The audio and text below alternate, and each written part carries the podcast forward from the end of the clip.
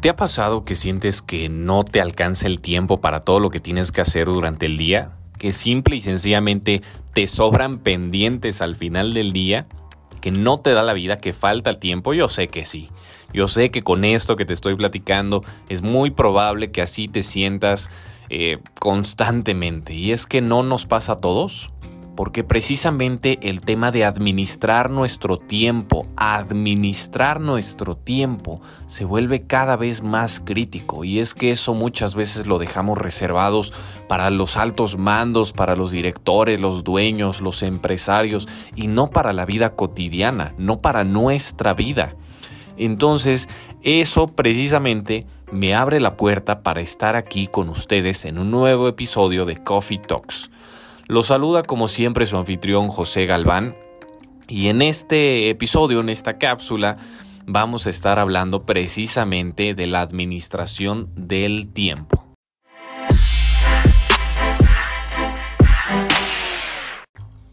Muy buenos días, muy buenas tardes, muy buenas noches. No sé a qué hora van a estar escuchando este episodio, entonces, eh, pues vaya, Independientemente de qué hora sea, pues es momento de hablar del tiempo, hablar de la administración del tiempo. Y es que no podemos hablar de planear un futuro, de planear un mañana, de planear un hoy, si no tenemos claro qué queremos para el futuro. Entonces, eh, sí, ya desde ahora vamos a empezar de lleno con todos los tips, todas las herramientas con las que podemos darle la vuelta y exprimir hasta el último segundo de nuestros días para realmente hacer lo que es importante para nosotros. Entonces vamos a estar platicando acerca de un par de distinciones, un par de herramientas, un par de elementos, así que toma tu tacita de café, tu tacita de juguito, eh, la botanita que tú quieras, tu desayuno, tu comida, tu cena, en donde me permitas estarte acompañando para este capítulo, te lo voy a agradecer muchísimo. Es necesario desarrollar una cultura de administración del tiempo para poder aspirar a cumplir eh, las metas que queremos lograr. Y con esto, primera distinción. Vivimos nuestros días em, controlados por una lista de pendientes.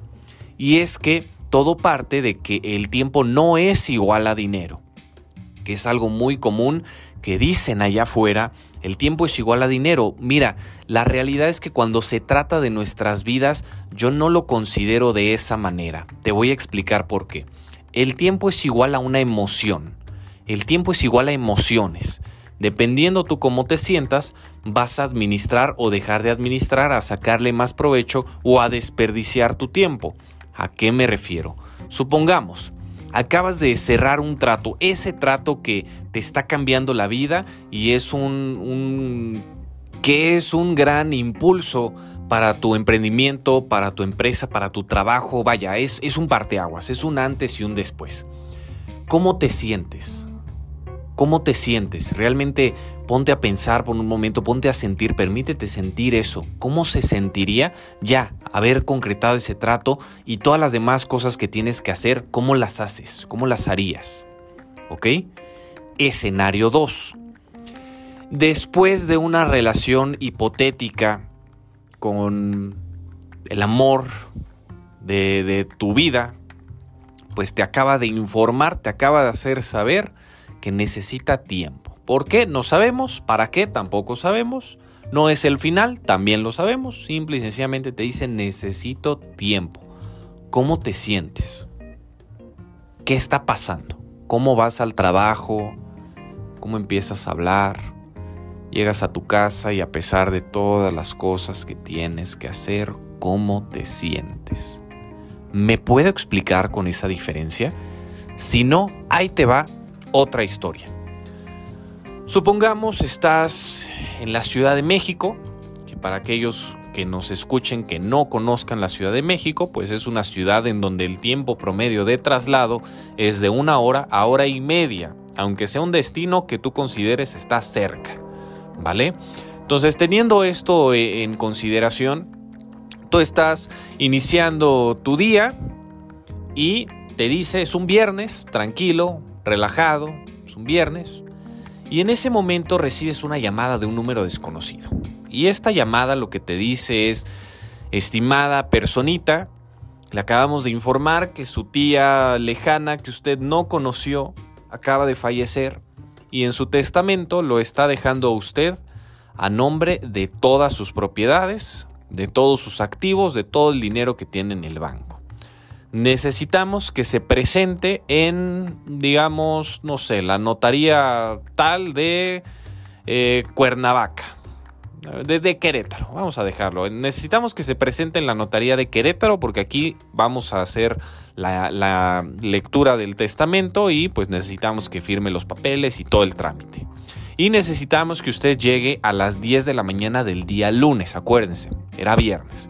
Necesitamos que esté aquí a las 10 de la mañana del día lunes. Muchísimas gracias, hasta luego. ¡Wow! Tú estás y dices, no me lo puedo creer, el fin de semana se te pasa increíble, todavía ni sabes cuánto dinero ya te lo gastaste, ya te mudaste a cuatro países distintos, ya hiciste y deshiciste todo con la herencia de tu tía que no conociste, ¿ok? Eso ya será otro tema. Aquí estamos en, este, en esta historia, en este eh, escenario, ¿vale? Entonces tú desde el domingo en la mañana, desde el domingo en la mañana ya dijiste, ok, pues si es para Querétaro, más o menos son tres horas de carretera. Me voy a despertar a las 5 de la mañana para asearme, ponerme mi, ropa, vestirme, arreglarme, desayunar, agarrar el coche y salir con todo el tiempo del mundo. ¿Ok? Perfecto. Esto que les voy a platicar se le conoce como la plasticidad del tiempo y a esto se le conoce también como la ley de Parkinson. No Parkinson el que tiembla, sino Parkinson el que define esta parte del tiempo. Y esta ley de Parkinson lo que nos dice es que las actividades a desempeñarse, no, no es eh, una lectura literal, estoy parafraseando lo que dice la ley, las actividades a desempeñarse tomarán el espacio de tiempo disponible para que éstas se completen. Y enseguida les voy a platicar a qué me refiero. Entonces llega el domingo, opción 1, te despiertas a las 5 de la, es más, desde las 4 de la mañana ya, ya no puedes cerrar el ojo, ya estás emocionado, emocionada, y desde las 4 de la mañana te levantas, te vas a la, regadera, te empiezas a asear, te lavaste ya los dientes y todo lo haces con una sonrisa en la cara, cantando todo el tiempo, ya te vestiste, ya desayunaste, es más, hasta les hiciste eh, de desayunar a, tu familia, a tus hijos, a tu pareja, a quien tú quieras, a tu perro le serviste un sobre de comida especial pedigrí certificado de importación, es más, para celebrar. Y dices, ah, mira, Apenas son las seis y media de la mañana y yo ya hice todo esto. Ah, perfecto, pues tiempo me da de agarrar el coche, ir a llenar el tanque, comprarme algo de botanita en el camino y salir con toda la calma y llegar a Querétaro a las 9 de la mañana. La cita era a las 10, ¿ok? Escenario 1. Ley de Parkinson. Tienes todo ese tiempo disponible para hacer un montón de actividades y aún más de las que tenías previstas, ¿ok? Escenario 2. Pusiste la alarma no a las 5 a.m., sino a las 5 p.m. Y te despiertas a las 7 de la mañana. Te despiertas a las 7 de la mañana, ves el reloj y dices, en la madre. En la madre, tengo que estar en Querétaro a las 10 de la mañana, no me va a dar tiempo. Entonces aquí estamos hablando de un tiempo mucho más reducido de 3 horas para asearte, vestirte, desayunar y salir en carretera y llegar a la notaría a las 10 de la mañana. ¿Qué haces? Híjole, pues ok, me lavo los dientes mientras me cepillo, mientras hago esto, mientras hago el otro, los niños pues les dejo dinero para que se compren algo en la escuela, no me da tiempo de dejarles a desayunar, el coche no tiene gasolina, chin, ni modo, me paro en una gasolinera que está en el camino y hago esto, y a las 9.58 llegaste a la notaría. ¿Cuál es la diferencia? La diferencia es el espacio de tiempo que tú estás dejando para cumplir cada una de esas actividades. ¿Vale? A eso se refiere con la ley de Parkinson y la plasticidad del tiempo se refiere a que las mismas actividades tú las pudiste desarrollar, perdón, tú las pudiste desempeñar en tres horas o en seis horas en un espacio más amplio. El cómo las desempeñes Ahí es una gran diferencia. ¿ok? En esta misma historia, pues que manejes con cuidado en carretera, por favor. Que manejes esto, que hagas tal, que los niños se queden bien atendidos, que ta, ta, ta, ta, ta. Esa es la diferencia. ¿Y cómo te vas a sentir? Esa también es una diferencia, que minuto a minuto, mientras manejas en carretera, eh, turbo, con todo el turbo, con todo el pie en el acelerador, pues vas a estar minuto a minuto viendo, chin, ya no me da tiempo, chin, esto, chin, no voy a llegar, chin, esto, chin. ¿Y eso cómo se siente? ¿Eso cómo te drena? A pesar de que físicamente sí te dé tiempo y físicamente sí puedas llegar y sí puedas estar ahí, no se siente de la misma manera. Y eso drena y eso pesa. Entonces a eso me refiero, a que el tiempo es una emoción. ¿Vale? Entonces ya regresando y, concluyendo con esta historia, hay que tomar, me gusta a mí más la palabra en inglés, accountability, en español es responsable y vaya, entiendo que responsabilidad, yo personalmente, José, personita, yo lo entiendo de una manera diferente. Pero a mí me gusta más accountability. Hay que tomar accountability de nuestro tiempo para evitar procrastinar. ¿Qué es la procrastinación? La procrastinación es que no tienes un propósito lo suficientemente claro o lo suficientemente grande para que te mueva a hacerlo, para que te impulse a hacerlo. Entonces, ah, es una sugerencia, ah, no, ahorita no, ahorita no me siento bien, fíjate, no me siento bien, lo hago después. Tiempo es igual a emoción. No sabes qué, ahorita sí me siento con esa energía, sí me siento con esas ganas, lo hago ahorita. Tiempo es igual a emoción. ¿Ok? Como líderes, y por la palabra líder no me refiero a que manejes una organización, no me refiero que seas presidente de una mesa directiva, no, me refiero a que cada uno de nosotros somos líderes con nuestra propia vida, dirigimos nuestra vida, dirigimos nuestro tiempo, entonces hay que tomar ese liderazgo y desarrollar una cultura de poder medir el tiempo que estamos invirtiendo en las diferentes actividades y por eso precisamente la palabra es líder arte, liderearte, vaya, líder arte. ¿vale? Y primera recomendación, primera herramienta es poder trabajar en un esquema de planeación semanal, no diaria. ¿Por qué no diaria? Porque muchas cosas pueden pasar de un día a otro que no puedes anticipar. Sin embargo, si le damos más espacio, ley de Parkinson, si le damos más espacio a cumplir, alcanzar ciertos objetivos, va a ser muchísimo más fácil que si sintamos que estamos avanzando y no de chimps, pues, hoy ya no me dio tiempo de no, ya valió, y al día siguiente como te despiertas, pues con esa emoción, no, ya valió, ya no me va a dar tiempo, encima tengo que hacerlo. No, no, no, no, no, con paciencia, con tiempo, ley de Parkinson. ¿Vale? Con esto mismo entramos a la siguiente distinción. Importancia versus urgencia. No, no es lo mismo. Hay cosas que son importantes y no son urgentes. Hay cosas que son urgentes y no son importantes. ¿Cuál podría ser Em, una, un ejemplo. Una cosa urgente es, eh, chin, no tengo pila ahorita en mi teléfono, se me va a apagar, es urgente que lo conecte, eso es urgente, pero puede no ser lo más importante porque estás en una junta o estás en una comida con tu familia. Entonces, ok, quizás es un ejemplo muy burdo, pero importancia versus urgencia. ¿Qué sería importante? ¿Sabes qué? Ahorita mi pareja me está platicando sobre su emprendimiento, sobre su proyecto. Mi jefe me está platicando cuáles son las metas a alcanzar en el siguiente trimestre. Eso es importante. Urgente, no necesariamente. No necesariamente tiene que ser en ese instante, en ese momento. A veces puede ser tanto importante como urgente, a veces puede ser ninguna. No es ni importante ni urgente. ¿Ok? Como ver Netflix a la una de la mañana. ¿Ok? Por ejemplo, digo, quizás no sé si eso suceda allá afuera, ¿vale? ¿Qué podría sí ser importante y urgente? ¿Sabes qué? Tengo un cliente en la línea ahorita que necesita solucionar su problema y si sí concretamos esta cuenta, eso nos va a permitir alcanzar la meta trimestral. Eso es tanto importante como urgente, ¿vale? Teniendo esa distinción, todas las actividades que nosotros eh, hagamos deben de pasar por ese filtro. ¿Es importante? Pregunta uno. ¿Es urgente? Pregunta 2. ¿Es importante y urgente al mismo tiempo? Pregunta 3. Y ya con esas respuestas podemos priorizar nuestro tiempo, nuestras actividades. Porque aquí, y regresándome al inicio, no se trata de vivir con una lista de pendientes y la carga emocional que tiene esa palabra pendiente. Nunca acaba, siempre va a estar ahí pendiente. Y si mi lista de pendientes está vacía, entonces soy un bueno para nada que no hace nada. Y no va por ahí. ¿Cómo se siente eso? No va por ahí. Se trata aquí de trabajar con propósitos. Fíjate, ¿cómo cambiaría tu día a día, tu semana, si en lugar de trabajar con pendientes, trabajas con propósitos, en lugar de, ay, esta semana tengo que, es, no, esta semana voy a, voy a hacer esto, voy a hacer el otro. Eso cambia por completo el juego del tiempo. El tiempo es cuestión de prioridades. Esa es una frase que les puedo compartir. El tiempo es cuestión de prioridades. Que no tenga, ay, es que no tengo tiempo. No, pues no es lo suficientemente importante para ti. ¿Vale? Y esto aplica para todo. El tiempo es cuestión de prioridades. Entonces, con esto mismo, la siguiente distinción nos lleva a tiempo proactivo versus tiempo reactivo.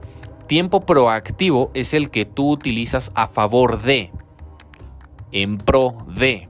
Y tiempo reactivo es algo que te resta, que te quita, que alguien más necesita de ti. ¿Cuál podría ser algún ejemplo? Tiempo proactivo, ¿sabes qué? En esta semana mi propósito, mi objetivo va a ser concretar 10 citas con clientes, 10 citas efectivas con clientes. Ah, ok, perfecto, ahí tienes tu meta. Tiempo reactivo es que tú vas trabajando día a día y te llaman, oye, ¿sabes qué, José? Tenemos junta ahorita en 5 minutos, vente para acá. Chin, ahí es algo que alguien necesita algo de mí. No está mal, Quiero aclarar eso, no está mal, no es como que, ay, no, no les hagas caso, no, José, no vayas a esa junta, no, no, no, no. Se trata de balancear en que la mayor parte de nuestro tiempo pueda ser proactivo, que nosotros vayamos en pro de, a favor de, en lugar de que los otros demanden de nuestro tiempo, ¿ok? Y digo se trata de balancear porque hay actividades, hay, eh, hay cosas de la vida que, que, nos van tocando día con día y a veces, a veces sí es importante estar a la disposición de los demás, a veces no, a veces importa más que tú tengas tu meta y vayas empujando más eh, a favor de esa meta en lugar de estar a la deriva de los demás, ¿vale? Con esto mismo, eh, por lo que les platico, estamos a expensas de lo que otras personas a veces quieren de nosotros, el cliente, el proveedor, el jefe, el compañero, la compañera, quien tú quieras. Entonces hay que, hay que ir balanceando. Esto no significa que no podamos darle un orden a cuáles son nuestros objetivos, nuestros propósitos diarios y o semanales para enfocarnos en avanzar el progreso es igual a la felicidad. Sentir que avanzas te va a ayudar a sentirte mejor, a, hacer, eh, a sacarle mejor provecho a tu tiempo, a tus días y el tiempo es igual a una emoción. El estándar ideal es que el 60% de tu tiempo sea proactivo, ¿ok? Más de la mitad de tus días tú seas quien decide qué es lo que sucede y qué no es lo que sucede, ¿vale? Entonces, para ir cerrando este episodio, esta, esta cápsula, pues es, es importante precisamente con esto del tiempo proactivo poder respetar horarios. No, no se trata de que calendarices minuto a minuto qué vas a hacer todos los días. No, no va por ahí. Pero decir, ¿sabes qué? En este espacio de 9 a 10 de la mañana voy a dedicarme a hacer esto. Voy a dedicarme a hacerle caso a esta información que José me comparte para planear mi semana para planear mi mes, para tener una idea, una visión más clara de qué quiero para mi futuro.